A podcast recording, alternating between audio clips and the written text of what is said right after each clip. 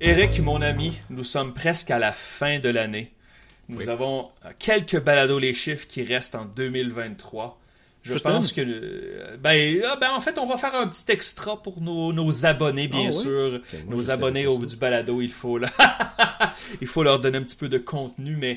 Mais euh, je, je, voulais, on a euh, bien sûr, il y a bien de choses qui se passent au Québec. Il y a des grèves du secteur public. On a eu au fédéral, on a eu un gros sondage de la maison Abacus qui avait des chiffres intéressants à la fois au niveau canadien et ce qui se passe un peu au Québec. Euh, on a plusieurs questions de nos auditeurs, de nos membres, et j'ai aussi, je fais un petit divulgacheur pour nos auditeurs présentement, j'ai aussi un quiz pour Eric. Bon, Oui. euh, il y a deux semaines, ou que je me rappelle plus trop quand, mais Eric avait fait un quiz pour moi que j'ai presque réussi. Et à notre balado en anglais, The Numbers, j'ai régulièrement des quiz pour Eric, et généralement, Eric est très très bon. Et je me suis dit, il est tellement bon dans les quiz que je lui donne, pourquoi pas lui faire un quiz en français à propos de l'historique des élections au Québec, juste pour être sûr que je- on peut voir Eric souffrir un peu. En fait, il pourrait très bien réussir, on verra bien. Mais euh, donc, euh, où veux-tu commencer, Eric On a, on a quand même l'embarras du choix aujourd'hui. Oui, euh, je pense qu'on va commencer avec euh, le dernier sondage au Québec. On a parlé au sujet de ce sondage léger qui a confirmé les tendances euh, qu'on a vues dans le sondage Palace. Le dernier épisode qui était pour nos membres et on a parlé en détail de ce sondage, de tes projections. Exact. Donc, chers auditeurs, si vous, vous voulez entendre nous de parler de, de ce sondage-là en détail, c'est pour, pour nos membres. Mais il y avait des réactions un peu. Oh oui, Euh, oh, énormément. Parce qu'au Québec, euh, les sondages légers, ils font les manchettes, ils, toutes les, euh, toutes les, les, les journaux et les émissions, ils parlent de, de, de- des sondages légers. Qu'est-ce qui était, qu'est-ce qui est les, les réactions de ce sondage? euh? Les sondages légers au Québec changent le discours narratif politique Ouais. de la province en entier. Il n'y a, pas de question là-dessus. Euh, pas seulement parce que Léger a un- une fiche excellente dans ses élections dans la dernière décennie. Euh, et ceux qui me disent Ah, ils étaient un peu à côté en 2018. Ouais, tout le monde était à côté en 2018. Regardez le bilan de la Maison Léger au Canada. Euh, c'est de loin la firme la plus performante dans la dernière décennie. Alors, naturellement, lorsque une firme a un bon historique, on, va porter attention aux chiffres. Et, donc, les derniers chiffres de Léger, 31% pour le Parti québécois, 25% pour la CAQ. Comme on a dit, ça, c'est, venu confirmer le mouvement que Palace Data avait mesuré à la fin novembre. Et j'ai fait, j'ai publié une projection QC125 la semaine dernière. Nos membres l'ont eu en exclusivité et je pensais que ça serait bien juste d'y retourner quelque peu euh, parce qu'il y avait quelques éléments qui me rendaient euh, ben, un peu inconfortable. Donc 57 sièges pour le Parti québécois. Imaginez, c'est gigantesque comme montée. 27 sièges pour le Parti libéral, qui est- c'est un peu plus haut que leur résultat de, 2010, de 2022 plutôt. La CAQ a seulement 19 sièges. Cependant, un gigantesque intervalle de confiance qui passait au pire à 6 sièges et au mieux à 45 sièges. Et il y a eu des lecteurs, et je les comprends, des gens qui ne, savent pas, qui ne sont pas très habitués au type de projection. Ils me demandent pourquoi est-ce que tu dis que c'est entre 6 et 45? C'est évident. Et je leur réponds, la CAQ et le PQ sont tellement compétitifs dans beaucoup de circonscriptions que ça élargit la- la- la- l'intervalle de confiance de la projection. Ce n'est pas un bug, c'est une propriété du modèle. Alors, si le prochain sondage, par exemple, montre que la CAQ a gagné deux points et que le, perdu- le PQ en a perdu deux, juste ce- ce- cette variation-là pourrait faire changer 20 sièges dans la projection. C'est c'est juste le fait que le PQ et la CAQ sont des vases communicants. Alors, je pense que c'était vraiment ce qui était le plus intéressant de ça, c'est regarder à quel point les autres partis d'opposition, Eric, les libéraux, QS, les conservateurs, ça ne bouge pas. Mais le PQ est venu manger le flanc souverainiste de la CAQ et on se ramasse aujourd'hui avec une course à deux euh, dans les intentions de vote. Penses-tu que la CAQ, le Parti québécois, ils ont eu une... Est-ce qu'ils ont eu des, des réflexions de, de quoi changer ou de continuer? Est-ce qu'on a vu euh, chez, chez euh, François Legault ou euh, Paul Saint-Pierre Plamondon un changement de ton depuis la publication de ce sondage? Euh, tu, sais l'expression euh, que quand on, est un petit peu trop confiant, on commence à mesurer les rideaux pour les installer dans la, les résidences du premier ministre. Ce n'est pas le cas au Parti québécois. Euh, je dois dire, j'ai eu des réactions très positives d'électeurs péquistes. Bien sûr, on peut les comprendre. Le, le Parti québécois, plusieurs de leurs électeurs sont bon, je veux dire, je vais pas dire émotifs parce que c'est pas le bon mot, mais ils sont passionnés. ils, sont passionnés, ils croient en la cause du pays et donc, de voir leur parti remonter, bien sûr, ils vont se réjouir. Et ils n'ont pas eu beaucoup de bonnes nouvelles dans la dernière décennie, depuis la défaite de Pauline Marois. Euh, à la CAC, je n'ai pas eu beaucoup de réactions de la CAC. Je pense que c'est parce qu'ils le savaient. Ils avaient déjà ces chiffres-là. Et aussi parce qu'à la CAC, ils sont en train d'essayer de fermer la, la, session parlementaire, là bien sûr avec le projet de loi sur la santé, avec les négociations du secteur public, on va y venir dans quelques instants je crois que la CAC, à la CAC était suffisamment occupée pour se dire on, va se préoccuper des chiffres un peu plus tard. Euh, et, je dirais que c'est probablement le, le, bonne réaction. Euh, oui. Parce que de, faire quelque chose à cause de ces sondages, probablement ce, n'est pas une bonne idée. Euh, un gouvernement, c'est mieux qu'il concentre sur la gouvernement, sur gouverner, la gouvernance, faire les décisions. Euh, ils ont beaucoup, beaucoup d'enjeux en ce moment. Ils n'ont pas beaucoup de temps ou d'énergie de mettre à, des sondages et de, d'essayer de, faire quelque chose de spécial pour, euh, pour avoir remonté. Je pense que qu'on a vu dans les sondages, le sondage léger avait plusieurs questions à propos de euh, les raisons derrière le baisse d'appui pour la CAQ. Et c'était parce qu'ils ont fait des mauvaises décisions, euh, euh, parce que le système euh, d'éducation et le système de la santé ne fonctionne pas très bien. Ce n'était pas parce que c'était une mauvaise ton ou ils n'ont pas fait quelque chose de spécial.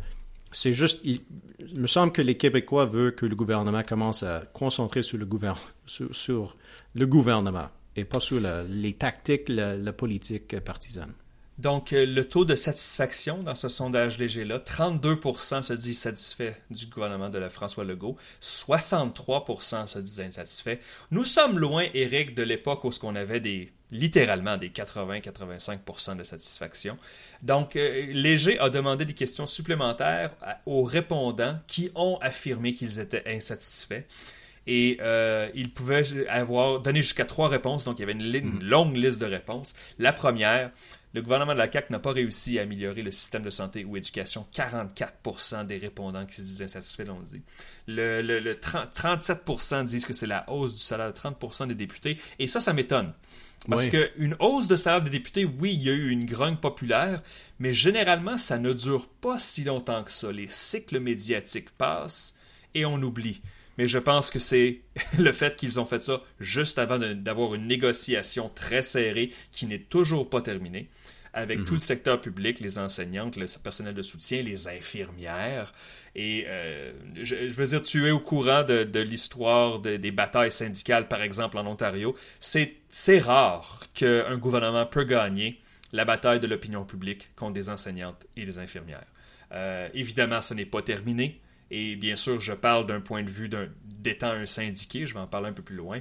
Euh, mais en effet, donc dans la liste des raisons, la subvention pour les Kings, euh, je n'aime pas les politiques nationalistes comme la loi 21, la loi 93, ça c'était 22% ou juste carrément, ils prennent de mauvaises décisions, un autre 22 ouais. Alors, et j'ai trouvé aussi que c'était intéressant, cette question de la loi 21 et euh, avec le, les écoles, les universités anglophones. Hmm. C'était le, le raison numéro un pour les non-francophones. Mais pour les francophones, c'était juste 7% qui ont dit que c'était une de leurs trois raisons qu'ils sont insatisfaits avec le gouvernement caquiste. C'est un enjeu, mais euh, c'est un enjeu premièrement pour la communauté anglophone. Euh, il me semble qu'il n'y a pas beaucoup de francophones qui sont euh, fâchés contre cette décision-là. Et on a, on a vu aussi, juste aujourd'hui, il y avait des, ils ont fait une décision, un changement euh, de décision euh, à propos de la, euh, les, frais de scolarité, mais ils veulent que les étudiants apprennent le, français. la francisation des étudiants étrangers, des étudiants canadiens. J'ai hâte de voir. Je ne sais pas si ça va s'appliquer aussi aux étudiants étrangers. Je viens de dire ça, mais peut-être que c'est seulement étudiants canadiens. Mais on verra, on verra bien. Ce dossier-là, ce dossier-là n'est pas terminé. Je pense que j'aimerais dire un petit mot, Eric, euh, justement à propos des grèves dans le secteur public. Alors, hmm. euh, évidemment, les, sondages, il n'y a pas eu de sondage récent. Il y a eu au début du mois, il y en a eu, mais on, en a parlé la semaine dernière. Euh, il n'y a pas eu de sondage récent. Je pense que ça pourrait venir sur l'appui de la population envers les syndicats ou les actions du gouvernement. Euh, évidemment, je n'ai pas conduit de sondage moi-même parce que j'ai commandé quelques sondages cet automne. Je n'ai pas touché à ça pour la simple et bonne raison que je suis un syndiqué du secteur public. Je suis prof de cégep, comme vous le savez. Et donc, tu sais, tu connais l'expression, Eric, juste l'apparence d'un conflit d'intérêt est un conflit d'intérêt. Alors, je fais attention à ce que je dis. Sauf que j'ai passé la dernière semaine euh, à piqueter devant mon cégep, euh, à, être avec mes collègues, des collègues que je n'ai jamais de temps de voir lorsqu'on travaille. Et soudainement, nous sommes tous devant le collège avec des, pancartes et à boire du café aux frettes.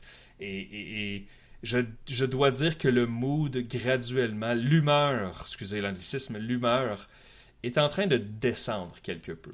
Plus on s'approche du temps des fêtes et plus ce conflit-là perdure, je ne sens pas autant de désespoir que de plus en plus de colère. Comment c'est possible que ça, ne soit toujours pas réglé, tout ça? Hmm. Comment c'est possible qu'on puisse arriver à Noël et que ça ne soit pas encore réglé? Et bien sûr, moi je fais partie du Front commun, il y a la FAE. La FAE, c'est bon, la majorité des écoles publiques du grand, euh, de, Montréal. Euh, carrément des, étudiants, des, élèves du primaire et du secondaire qui ne vont pas à l'école depuis trois semaines. Euh, parce que les écoles sont fermées et, ça, cause énormément de perturbations pour les parents. Alors, je, ne sais pas où est-ce que ça va aller, mais je sais que la, gronde est en train de monter et éventuellement la gronde va être contre les deux côtés. Je ne sais pas si ça fait partie de la stratégie pour la CAQ d'attendre, mais si jamais ce n'est pas réglé à Noël, de quoi vous, de quoi vous pensez que ça va parler autour de la dinde à Noël? Ben euh, tout le monde connaît quelqu'un. Euh, je veux dire, c'est un, un travailleur sur huit au Québec qui est en grève présentement. Hmm. Alors, alors, tout le monde va connaître un infirmière, un enseignant, une enseignante euh, qui, qui, est en grève et qui n'est pas content contre le gouvernement. Je crois que ça serait sage pour tout le monde de régler ça avant Noël parce que si ça perdure, ouch, attention, janvier 2024, ça pourrait brasser beaucoup. Et je, reprends les mots par exprès parce que M. Legault a dit ça, ça pourrait brasser. Ce qui n'est pas vraiment une bonne idée pour un premier ministre de dire ça en passant dans une négociation syndicale, mais euh, j'ai bien hâte de voir où est-ce que ça va aller tout ça parce que je ne le sais vraiment pas. Ça vaut la peine de parler un peu du fédéral. Je veux dire, les chiffres provinciaux, on a, on, on déjà passé au travers, donc il y a eu des chiffres intéressants de Abacus. Ben, en fait, je vais te laisser le présenter, le nouveau sondage Abacus, Eric. Qu'est-ce que ça dit soudainement? Pourquoi est-ce que c'est si important d'en parler aujourd'hui? Ben, ça fait des mois que le Parti conservateur, en avance de au moins 11, 12, 13 points, des fois 15, 19 points sur mhm. les libéraux au niveau euh, fédéral. Mais ce sondage d'Abacus, qui est le, sondage le plus récent, euh, qui est publié, c'était fait euh, au, le mi-décembre, exact. Donnait, donné 37% pour le Parti conservateur, 27% pour les libéraux, 19% pour les néo-démocrates mais c'est intéressant parce que c'est un, marge de 10 points entre les conservateurs et les libéraux, et c'est la première fois depuis septembre qu'on voit un avance si serré. C'est pas serré, 10 points. plus serré. Mais dans le contexte euh, actuel, c'est le, un course le plus serré qu'on a vu depuis des mois. Et c'est un, euh, un base d'appui de 5 points pour les conservateurs, un hausse de 4 points pour les libéraux depuis la fin de novembre. Mm-hmm. Est-ce que c'est une nouvelle tendance? Est-ce que c'est juste un sondage aberrant? On ne sait pas. Mais si c'est le, le, commencement d'une nouvelle tendance ou au moins une nouvelle réalité, peut-être on va rester dans un, climat d'une avance de 10 points. C'est intéressant et ça va changer le, discours un peu ici ça ça pourrait changer la dynamique parce que, que si, si tu étais au gouvernement et ton parti traîne dans les sondages par 17, 18, 19 points. Il, n'y a pas de, chemin vers un retour. Il n'y a même pas de la, distorsion de la carte électorale qui pourrait faire que tu pourrais gagner peut-être un peu plus, surprendre. Euh, et je pense que c'était profondément déprimant pour plusieurs élus libéraux. J'ai eu des conversations dans les, dans, les derniers jours avec des élus euh, et, avec euh, du, du, personnel politique. Et chez, les libéraux, là, on, était un peu en panique. Mais comment, comment ben est-ce qu'on va faire pour continuer pendant deux ans à gouverner? Le problème, c'est qu'avec ces chiffres-là, euh, éventuellement, on arrive à une question de légitimité. Tu dis non, non, on a gagné l'élection, on a le droit de gouverner, ce qui est politiquement vrai. Mais si l'insatisfaction est tellement forte pendant tellement longtemps, on entre dans la zone, est-ce que tout ça, c'est légitime? Et ça, tu veux pas pouvoir aborder ça si tu es les libéraux, euh, parce que parce que c'est très difficile de s'en sortir. Maintenant, est-ce qu'une variation, est-ce qu'une baisse de 5 points est statistiquement significative dans un sondage qui a presque 2000 répondants? La réponse c'est oui. Bien sûr, Abacus n'utilise pas des échantillons probabilistes. Alors, ce n'est pas hmm. une, bonne vieille marge d'erreur comme des bons sondages probabilistes et aléatoires. Sauf que Abacus, comme Léger et d'autres sondeurs qui font des, panels Internet, justement, les panels Internet n'ont pas tendance à varier tant que ça. Généralement, les lignes sont assez euh, flat, si vous me permettez l'expression, de mois en mois, de semaine en semaine, ça bouge très lentement. Et là, soudainement, les libéraux qui passent de 23 à 27, les conservateurs qui passent de 42 à 37, c'est significatif, mais il va falloir voir si c'est une tendance par d'autres sondeurs. Parce que Abacus a sondé énormément euh, au cours de l'automne. Il pourrait y avoir un autre sondage Abacus avant Noël qui pourrait juste dire Ah, ben c'était, c'était une petite fluctuation. Euh, mais si en effet on est euh, dans un univers qui n'est pas conservateur plus 17, mais plutôt conservateur plus 9, 10, 11, je pense que ça permettrait aux libéraux de mieux commencer 2024, assurément, sur des, des bases un peu plus solides. Et euh, on, a vu dans le sondage que c'était euh, plutôt aux côtés des conservateurs où on a, on a vu un base d'appui. Mm-hmm. Côté personnel, pour Pierre Poilievre, on n'a pas vu les mêmes choses pour les chiffres de la popularité de Justin Trudeau ou la satisfaction avec le gouvernement. donc, ça indique que peut-être les dernières semaines, ils ont eu un effet sur l'appui de Pierre Poilievre, sur son, son réputation, on ne sait pas. Euh, mais ça, ça va être intéressant à suivre. si encore ça va être confirmé dans les autres sondages, comme on, au Québec. Il y avait ce sondage de Palace Data. Absolument. Et, euh, c'était le sondage de Léger qui a confirmé, même si, comme tu as dit dans les derniers épisodes, tous les partis ont, vu les, mêmes chiffres dans leur, leur sondage interne, mais au Québec, dans ce sondage d'Abacus, c'est 33% pour le Bloc québécois, qui est normal. Oui, absolument. 28 pour les libéraux. Un peu plus haut pour le bloc. Je veux dire, moi, j'ai plus le bloc autour de 30. Alors, 33, c'est dans les marges, mais c'est un, bon sondage pour le bloc. Oui, 28% pour les, libéraux et 21% euh, pour les conservateurs. Euh, et là encore, c'est un base pour euh, le Parti conservateur parce qu'on a vu dans les sondages d'Abacus des fois des 26, des 27% pour les conservateurs au Québec. Donc, euh, ce n'était pas seulement au Québec où le, parti a, baissé, mais euh, ça, suive avec les, autres tendances qu'on a vues dans les autres régions euh, du Canada. Et pour la projection de sièges, je vais mettre ça à jour comme d'habitude les dimanches. Mais moi, je regarde aussi les chiffres en Ontario. Mm. Abacus a 39% pour les conservateurs, 30% pour le Parti libéral. Évidemment, c'est un immense avantage pour le Parti conservateur, on ne le cachera pas. Cependant, 9 points d'écart, on était habitué à des 15, 16, 17 points d'écart en Ontario. Alors là, on ne parlerait plus de 90 sièges en Ontario pour les conservateurs, mais peut-être plutôt de 65, 70. Alors, en effet, ça va faire bouger l'aiguille. Euh, et je remarque aussi qu'Abacus a presque les mêmes chiffres que Léger en Colombie-Britannique. 36% conservateur et 25% libéral. Alors, euh, oui, un peu de mouvement, mais on va attendre voir la nouvelle mise à jour de, recherche Nanos qui devrait venir la semaine prochaine pour voir si, euh, si c'est vraiment bel et bien un, petit mouvement vers le haut pour les libéraux plutôt que juste une aberration statistique. Mais on n'a pas beaucoup de chiffres à se mettre sous la dent cette semaine, mais ces chiffres-là étaient particulièrement intéressants. Je dois dire aussi, Eric, le PDG de Abacus Data, David Coletto, et que j'adore, qui, est, je crois, qui est très compétent, une personne aussi vraiment intéressante, a, fait quelques teases sur Internet qui, je crois, est un petit peu je vais le dire gentiment, un peu exagéré. Je veux dire, il a teasé, excusez-moi avec l'expression en anglais, mais il a teasé toute une soirée que, ouh, ça avait bougé, attention, regardez les chiffres. Et pendant la soirée, j'étais comme, mais mon Dieu, qu'est-ce qui s'est passé? Est-ce que les deux parties sont à égalité?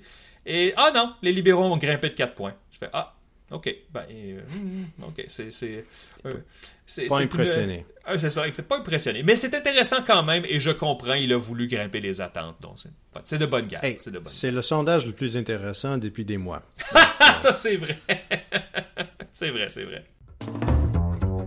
Est-ce qu'on regarde des questions? on regarde des questions, mon cher Eric. Donc, on va commencer.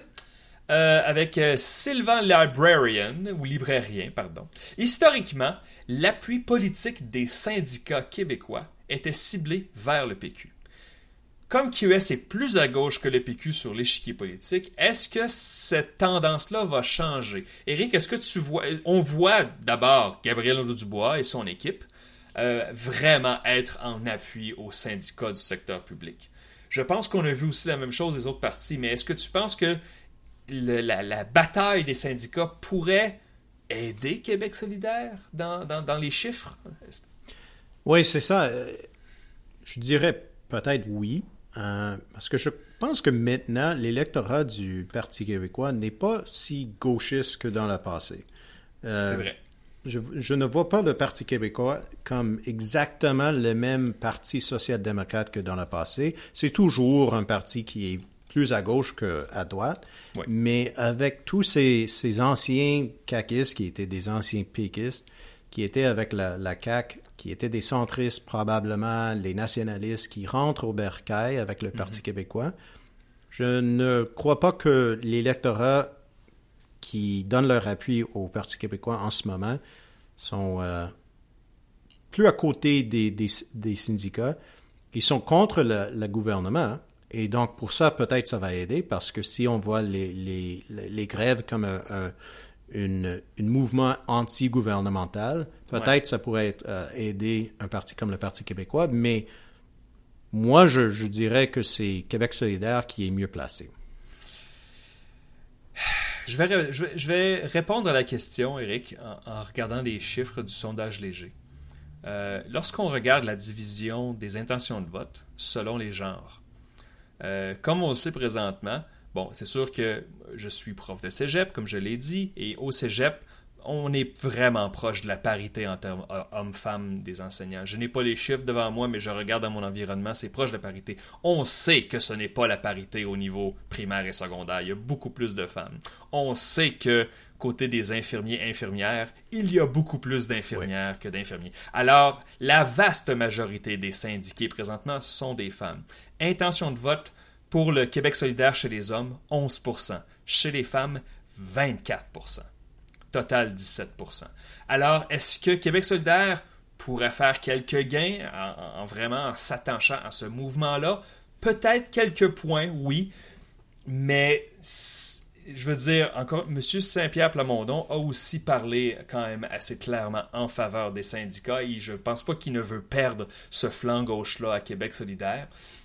Et je dirais même que je regarde la politique québécoise de près, même des députés du PLQ, même les Marois-Risky de ce monde en ont parlé et qu'ils sympathisent avec les syndicats présentement. Alors, c'est, pas mal juste la CAQ et peut-être un peu le Parti conservateur d'Éric Duhem qui se range plus de l'offre du gouvernement et contre les syndicats.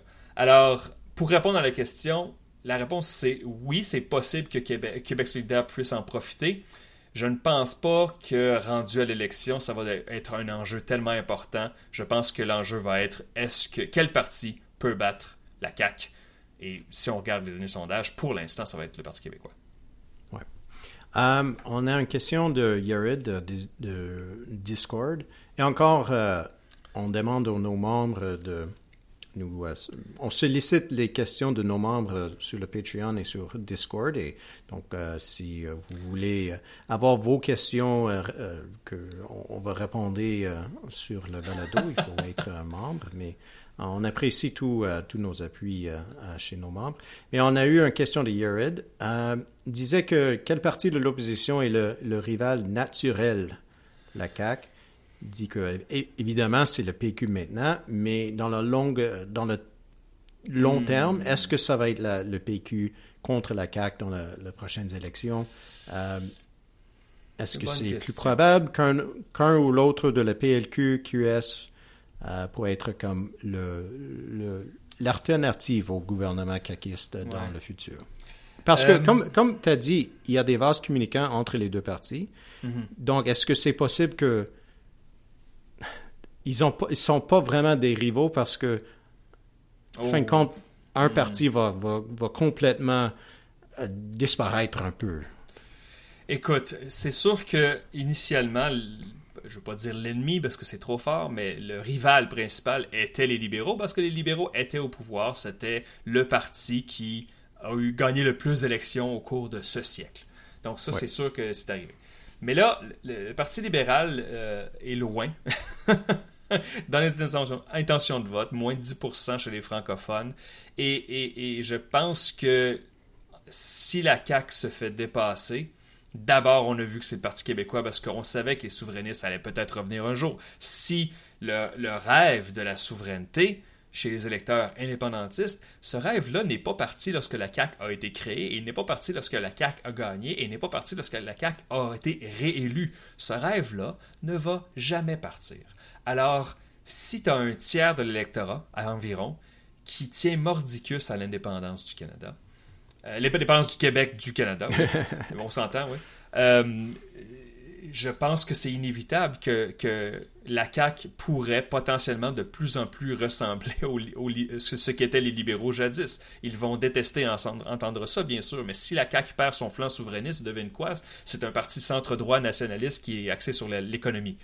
C'est ce que le Parti libéral du Québec a été pendant de longues années. Oui, c'est ça, oui. Euh, alors, on, va je pense qu'on va retourner à cette question lorsque le PLQ aura choisi un nouveau chef.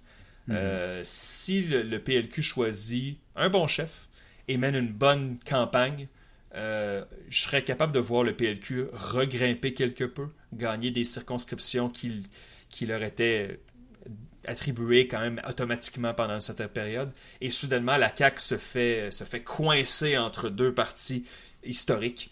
Euh, mais QS, non. QS, QS est un parti d'opposition euh, qui a sa place, qui a une tranche de l'électorat, mais c'est vraiment difficile de voir QS devenir euh, un gouvernement en attente. Euh, je, ne le vois pas, du moins pas à court terme. Est-ce que tu penses que c'est plus possible de voir la CAQ en quatrième place ou dans les sièges? Dans les sièges? Non même dans les intentions du vote oh, parce que si le, Parti québécois grimpe à 35 36% Encore, si ça vient de la CAQ, ils vont baisser à 18, 19% Est-ce que c'est possible de voir la CAQ en quatrième ou même cinquième place? Euh, écoute, c'est possible, surtout si le Parti conservateur reste fort, ben fort, euh, mm. reste à son niveau près de l'élection autour de 11, 12, 13% Mais là, on, c'est ça, on verrait on verrait l'échafaudage complètement s'effondrer, un château de cartes qui s'effondre de tout bas, de tout côté. Euh, je suis pas encore prêt à m'avancer là, mais je pense que la question, la question est bonne, mon cher. La question est bonne. Allons la suivante. Euh, Ali, Ali euh, sur Discord. Et, comme Eric l'a dit, on, vous invite à nous envoyer des questions. Euh, les membres peuvent accéder au Discord et nous envoyer des questions sur, sur Patreon. So, www.leschiffres.ca. Et Ali demande Dans le cas d'un gouvernement minoritaire péquiste, alors on, s'amuse à faire de la politique fiction, mon cher Eric.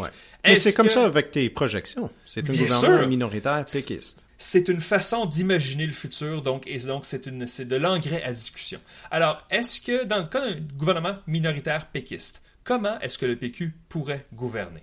Est-ce qu'ils essaieraient d'avoir des votes de QS? Est-ce qu'ils essaieraient d'avoir des votes de la CAQ? Euh, le seul précédent que nous avons de ça, c'est 2012. n'est-ce pas? Ouais. Et 2012, euh, ben en fait, j'essaie de penser, de mon vivant, il n'y a jamais eu de coalition au Québec. C'est jamais arrivé. Non. Je pense Parce que, que non. 2007, lorsque Jean Charest est devenu minoritaire, c'était le premier gouvernement minor- minoritaire de mon vivant, et euh, au provincial, bien sûr. Euh, et et, et c'est pas vraiment naturel. Nos partis ne sont pas habitués à faire des coalitions.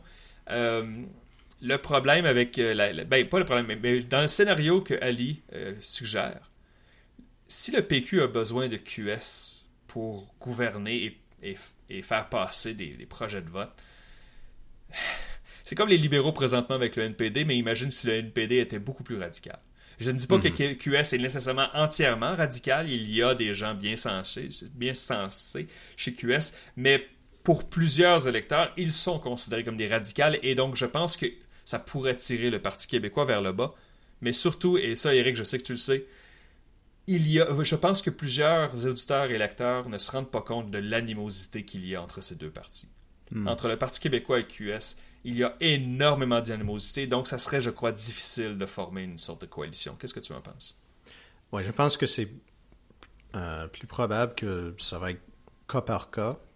Des fois, il va y avoir des projets de loi euh, qui vont être côté social, qui euh, va rassembler le Parti québécois et euh, Québec solidaire. Et il va y avoir des, projets de loi nationalistes, identitaires, où la CAQ, même peut-être le, Parti conservateur, pourrait euh, donner, leur appui au, Parti québécois. Je ne sais pas quel scénario donne où le- le- le- les libéraux pourraient appuyer un gouvernement péquiste, mais je pense que ça, c'est peut-être plus probable que, qu'on- qu'un, gouvernement de coalition. Ouais. Sauf si il y a un entente entre le Parti québécois et Québec solidaire pour faire un référendum ou quelque chose, je ne sais pas. Euh, mais on sait que Québec solidaire veut faire... Ils ont une approche différente. Ils veulent une assemblée constituante, puis tout ça, c'est pas exactement le même pas euh, que le Parti québécois. Mais Mais je pense que ça, ça, ça pourrait être intéressant. Et, et tes projections, je pense que Mhm. c'est possible pour le Parti québécois d'aller à chaque parti, même les, juste les Ouais. conservateurs. Hein? Absolument, oui. 54, euh, 57 plus 7, ça fait 64, absolument. Oui, c'est Euh, passé. Je- je- je- Peut-être que tu as vu sur euh, Twitter, il y a eu euh, des petits échanges acrimonieux entre Éric Duhem et Paul Saint-Pierre Plamondon. D'ailleurs, je ne sais pas si Oh. les péquistes écoutent, mais si vous voulez vraiment euh, embarquer là-dedans, je ne pense pas que c'est une bonne idée. Euh, Monsieur Plamondon a d'autres choses à faire, me semble, de, ce- que de faire un tweet fight avec Éric Duhem. Mais euh, une entente pour faire un référendum passerait par Québec solidaire.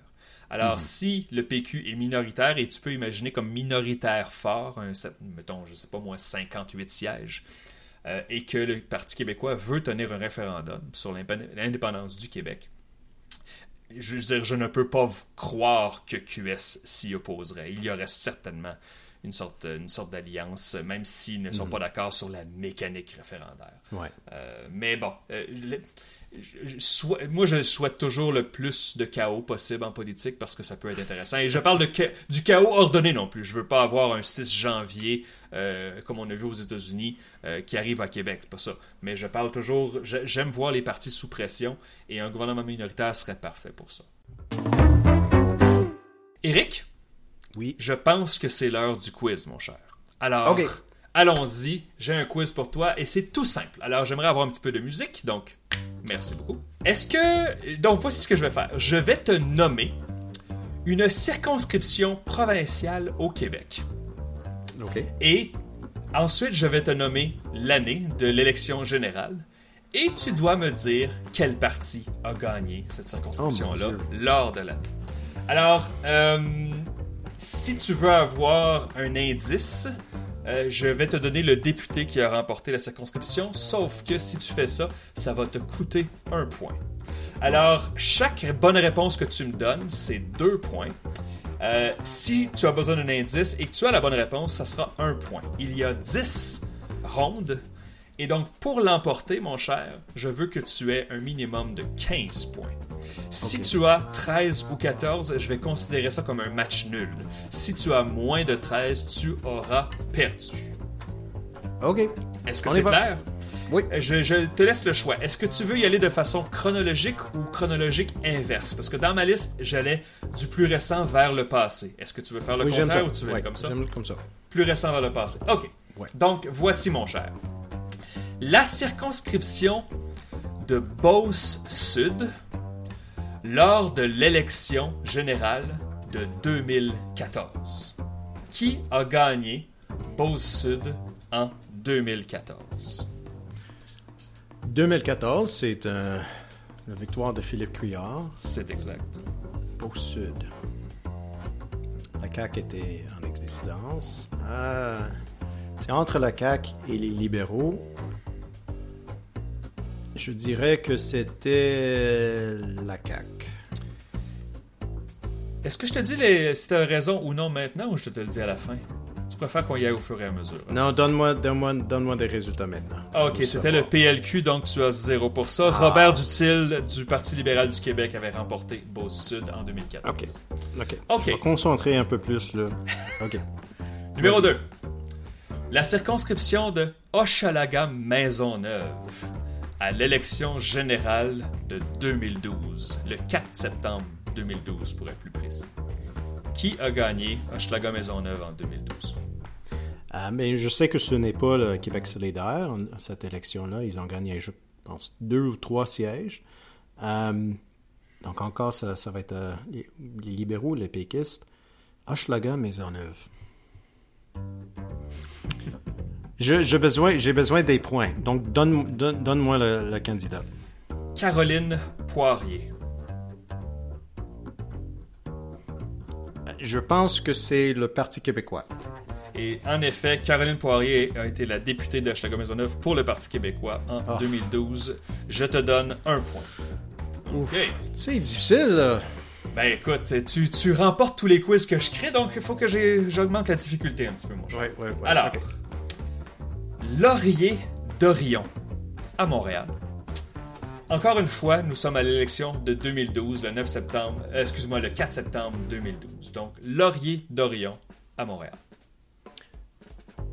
Parti libéral. Parti libéral et la bonne réponse, c'était Jerry Slavounos. Tu as maintenant deux points. Donc, tu as maintenant trois points sur une possibilité de 6. On continue. L'élection générale de 2008. C'était la deuxième vi- victoire majoritaire de Jean Charest, qui a remporté l'élé- l'élection dans Port-Neuf. Port-Neuf, juste à l'extérieur de Québec, en direction vers la Mauricie.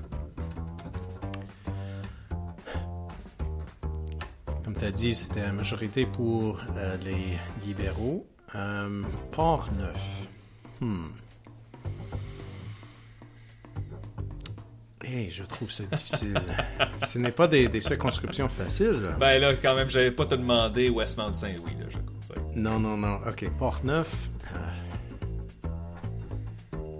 Je pense qu'à l'époque, c'était les libéraux qui étaient forts euh, dans la ville de Québec et dans les alentours. Donc, je veux, je veux dire que c'était le Parti libéral. C'était Michel Matt du PLQ. En effet, tu as deux points, mon cher, qui avait remporté cette circonscription-là. Nous allons à l'élection de 2007 au Québec. Donc, une victoire minoritaire de Jean Charest. Et une circonscription que tu connais bien, je crois. La circonscription de Bonaventure en Gaspésie. Qui a remporté Bonaventure en Gaspésie à l'élection de 2007? En 2007, ben, je sais que euh, Nathalie Normando était la, dé- la députée euh, de Bonaventure. Euh, je pense que c'était en 2006. euh, donc, je vais dire que c'est les libéraux. Nathalie Normando des libéraux est, est la bonne réponse. En effet, remporté Bonaventure. Aussitôt que Mme Normando est partie de Bonaventure, les libéraux ont perdu Bonaventure. Oui. OK. Nous restons à l'élection de 2007. Tu sais que c'était une élection serrée, n'est-ce pas? La circonscription de Frontenac. Donc, cette circonscription n'existe plus. Aujourd'hui, c'est Lot-Binière-Frontenac. C'était en fait deux circonscriptions qui ont fusionné. Frontenac, c'est la partie sud de Lot-Binière-Frontenac. La, je crois que la plus grande ville de Frontenac, c'est Thetford Mines. Qui a remporté Frontenac en, euh, en, en 2007? L'ADQ a gagné 41 sièges dans cette élection-là. Ils ont formé l'opposition officielle. Et ils ont gagné la plupart de leurs sièges dans le centre du Québec et dans l'est du Québec ou, euh, et autour de la ville de Québec. Ils n'ont pas eu les mêmes appuis dans le 4-5-0 que la CAQ a eu dans les dernières élections, même s'ils ont gagné quelques sièges dans la région. Mhm. Frontenac, je pense que c'est l'ADQ. C'était Laurent Lessard des libéraux qui avait Ah. remporté Frontenac. Encore une fois, Laurent Lessard qui a remporté plus, il était un gars de la place, remporté plusieurs élections et quand il est parti, les libéraux ont perdu cette région-là. Donc malheureusement. Donc tu as après six questions, tu as 7 points. Euh, oui, points. Donc ça va être C'est pas difficile. mal. Numéro 7. Nous allons à l'élection de 2003. La première victoire de Jean Charest contre euh, Bernard Landry. Je te demande la, circonscription de Chute de la Chaudière. Ça, bien sûr, c'est la rive sud de Québec, dans Chaudière-Appalaches. Donc, Chute de la Chaudière en 2003. En 2003, euh, je me souviens que la- l'ADQ était euh, montée dans les sondages un peu, mais en fin de compte, ils ont gagné juste quatre sièges, je crois. Euh, il y avait Rivière-du-Loup, euh, il y a deux autres. Est-ce que c'était Chute de la Chaudière? Je pense que on n'a pas eu euh, l'ADQ comme euh, réponse euh, en ce moment. euh, déjà, donc je vais dire que c'était l'ADQ. Regardez Eric qui ne joue pas la question, mais joue le questionneur euh, qui va. Alors, Marc Picard de l'ADQ Oui. a remporté Chaudière-Appalaches. Tu as deux points, en effet. OK, on recule dans le temps. On s'en va en 1998. Victoire de Lucien Bouchard contre Jean Charest à sa première élection comme chef du PLQ. Je te demande la circonscription de Anjou à Montréal. Qui est, euh, Anjou, bien sûr, a changé, les circonscriptions ont changé. Aujourd'hui, c'est Anjou-Louis-Riel. Mais qui a remporté la circonscription de Anjou en 1998? Honnêtement, j'ai aucune, aucune idée. Euh, je sais que c'est entre les libéraux et les- les- le PQ. Est-ce que tu sais où est Anjou à Montréal? Oui, oui, oui, c'est juste un peu, un peu au nord. Hein? Euh, nord et à l'est, oui. Ouais. euh, Oh boy. Je pense que c'était les libéraux. Jean-Sébastien Lamoureux du PLQ a remporté Yes. Anjou. Donc, tu as la bonne réponse. Alors, laisse-moi compiler les points ici. Tu as, 11 points et il reste deux questions. Alors, Oh boy, pour l'emporter, tu dois avoir les deux. OK. Numéro 9. On retourne à l'élection de 1994. Donc, la victoire de Jacques Parizeau contre Daniel Johnson. Victoire majoritaire. OK. Qui a remporté Laval des Rapides? à Laval, bien sûr. Qui a remporté Laval des Rapides en 1994? Ok, encore là, c'est entre les libéraux et le, le PQ. Euh, le seul autre siège, c'était Mario Dumont, euh, Rivière-de-Loup. Euh, Laval des Rapides. Pour former un gouvernement majoritaire pour le PQ, je pense qu'ils ont besoin d'un siège comme Laval des Rapides, donc je vais dire que c'est les PQ, le PQ. Et c'était Serge Ménard du Parti québécois qui a Yes. remporté Laval des Rapides à une époque que le PQ était compétitif à Laval, ce qui n'est plus le cas. Ben, on- du moins pour l'instant. Alors, mon cher, tu as 13 points. Pour l'emporter, tu as besoin 15. de- d'avoir cette toujours dans la course, ouais. Absolument. Alors, on retourne à 1989. 1989, qui bien sûr est la dernière victoire de Robert Bourassa. C'était une victoire majoritaire du PLQ. Qui a remporté la circonscription de Robert Baldwin? Robert Baldwin, qui est dans la moitié ouest de Montréal. Ça, je, je- c'est facile. Euh, C'était cette élection-là où le Parti Égalité a gagné quatre sièges sur le West Island. Et je pense que Robert, Robert Baldwin, Robert Baldwin, était une de ces quatre. Donc, je veux dire que c'était le Parti Égalité. Parti Égalité- a terminé deuxième dans cette circonscription. Non, non, c'était un- euh, Oh. c'était un libéral qui l'avait remporté, Sam Elkas. Oh non! Donc, Mais la bonne C'était nouvelle... par exprès, hein? C'était Bien sûr. ça par exprès. Oh. de choisir une circonscription du West Island en 89? Bien sûr que c'était par exprès. Alors, tu finis avec 13. J'avais dit que 13 et 14 comptaient comme une égalité, n'est-ce pas? Et donc, ça veut dire qu'on s'en va au tiebreaker. Je te donne le. Comment Un bris d'égalité, pardon. Excusez-moi l'anglicisme. Un bris d'égalité. Alors, c'est comme si on s'en allait en prolongation. Alors, voici. Ça va être quoi? Attends un petit peu, je vais sortir les chiffres. Ah, ok. Mon cher, euh, mon cher Eric, je sais que tu es un, un grand amateur d'histoire politique et d'élections.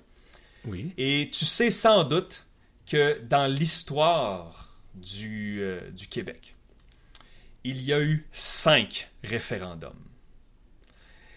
Et en fait, je veux que tu me dises des référendums où le vote était oui ou bien non. Je veux que tu me dises quel est le score entre oui et non. Oh, come on. OK. Si tu, euh, si tu réponds correctement, tu gagnes le quiz. Je pense que c'était non pour les cinq. Parce qu'il y avait le référendum 1995. Non. J'ai entendu Euh, parler, oui. Ben oui, OK. Il y, a, il y avait le référendum pour Charlottetown. Encore là, c'était un non. En 1980, c'était un non. Ça fait trois. Euh, le, est-ce que le plébiscite de 1942, ça compte. euh, ça- encore là, c'était un non. Et c'était quoi la cinquième? Oh, est-ce que c'était un, un référendum sur la prohibition?